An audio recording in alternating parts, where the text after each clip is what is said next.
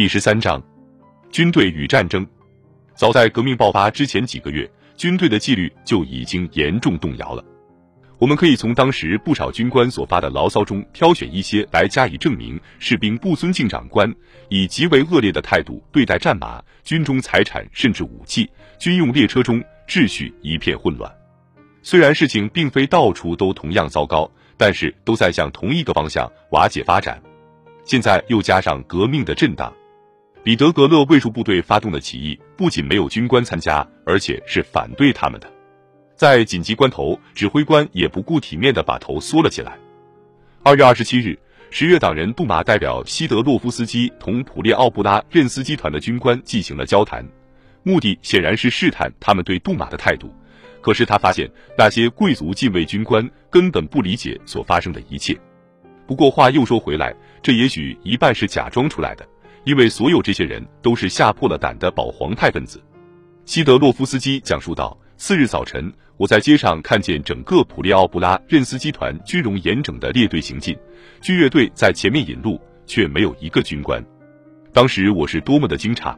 固然有些部队与本部队的军官一起来到塔夫里达宫，假如要说的准确一些，是把他们带在自己身边去的。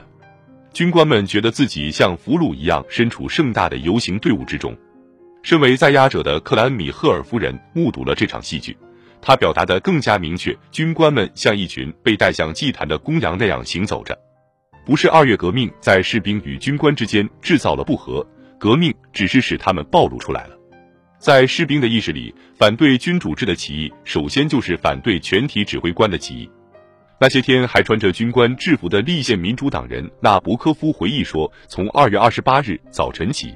出门是危险的，因为有人开始撕下军官的肩章。新制度的第一天，卫戍部队里的情况看来就是这样。苏维埃执行委员会关心的头一件事就是让士兵跟军官实现和解。这除了表明要部队服从以前的指挥官以外，再没有别的意思。用苏哈诺夫的话来说，军官回到团里，就必定能预先防止普遍的混乱，或者那些居心不良和纪律败坏的士兵长官的专制。这些革命者也像自由主义者一样害怕士兵，而不是军官。其实，工人和居心不良的士兵担心的所有灾难，正是来自那些派头十足的军官一方。因此，和解是不牢靠的。斯坦凯维奇在描述士兵对革命后回到他们身边的军官的态度时这样说道：“纪律遭到破坏以后，士兵不仅是在没有军官同行，而且在很多场合是在反对他们的情况下走出兵营的。”他们甚至无情折磨正在履行自己职责的军官，原来他们是在完成解放的伟大功绩。如果这也算是功绩，如果军官自己现在也肯定这一点，那么他们为什么不带士兵上街？要知道这样做对他们来说是相当容易的，也是没什么危险的。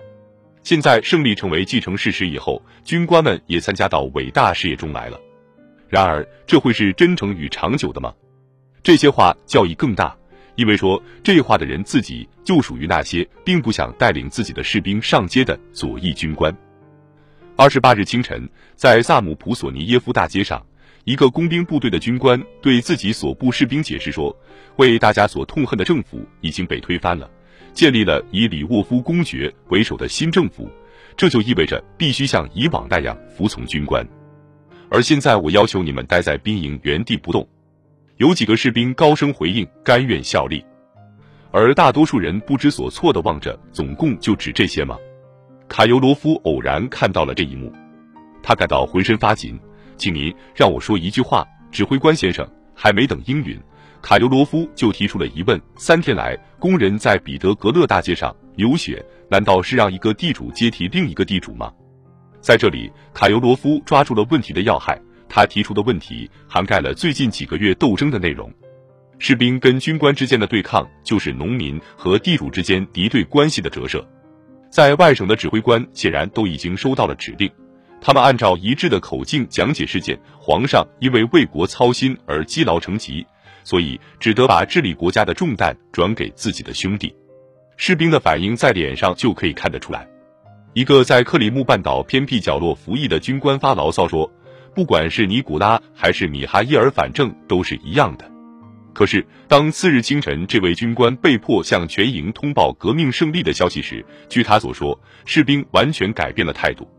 他们的疑问、姿势和眼神清楚地证明了，某些人坚持对这些愚昧的、平庸的以及不习惯思考的头脑所做的长期而顽强的工作见了成效。那军官的头脑不加多想就适应了彼得格雷的最后一封来电，而这些士兵用自己粗糙的手掌对事变进行独立的掂量。因此，他们尽管很艰难，然而还是诚心诚意地确立了自己对事变的态度。双方之间存在着多么大的鸿沟啊！高级指挥官表面上承认了革命，总之还是决心不让革命蔓延到前线去。大本营总参谋长命令各战线的总司令，在革命分子的代表团为省略起见。阿列克谢耶夫将军给这类代表团起名为那帮家伙出现在他们的辖区时，要立即把他们逮捕并就地移送战地法庭。第二天，还是这位将军以他的殿下尼古拉·尼古拉耶维奇大公的名义，要求政府制止目前在军队后方发生的一切。换句话说，就是要制止革命。指挥部尽量拖延把革命的消息通知正在作战的部队。这与其说是出于对君主制度的忠诚，不如说是出于对革命的恐惧。有些战线真的建立了隔离防疫制度，从彼得格勒寄来的信件统统不让递送，扣押外来人员。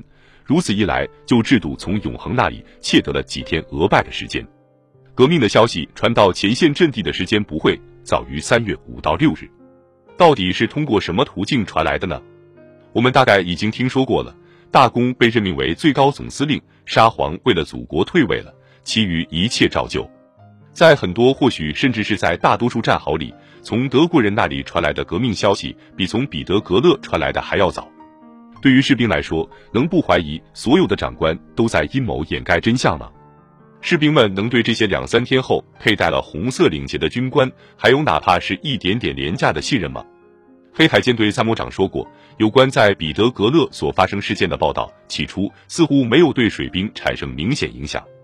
但是，随着第一批社会主义报纸刚从首都送来，一眨眼功夫，各分队的情绪就变了。有人开始集会，形同罪犯的鼓动员从缝隙中钻出来了。这位海军将领确实不理解在他眼前发生的事情，不是报纸引起了情绪的改变。他们只是消除了士兵对变革深度的疑虑，并且让他们公开表露自己的感情，而且不担心来自长官方面的惩罚。还是上面那位作者用一句话便说明了黑海舰队军官，其中包括他自己的政治面貌的性质。舰队大部分军官都认为，没有沙皇，祖国将会毁灭；民主派则认为，不把这样的灯塔返还给黑暗中的水兵，祖国就会毁灭。陆军与舰队的指挥官本身很快就分成了两派，一部分人力图维持自己已有的地位，于是去适应革命，报名加入社会革命党；有人后来甚至企图钻进布尔什维克。另一部分人则相反，他们怒不可遏，力图去反对新制度，但是很快就在某一场尖锐冲突中失败了，最后被士兵的洪流冲刷掉了。类似派别分化的事是如此自然，在一切革命中都曾反复出现过。拥护法国君主制度、不肯妥协的军官，用他们当中一个人的话来说，就是还能斗争的时候就进行斗争。他们因士兵不服从自己所遭受的痛苦，还不如因高贵的同事的屈膝行为所遭受的痛苦深。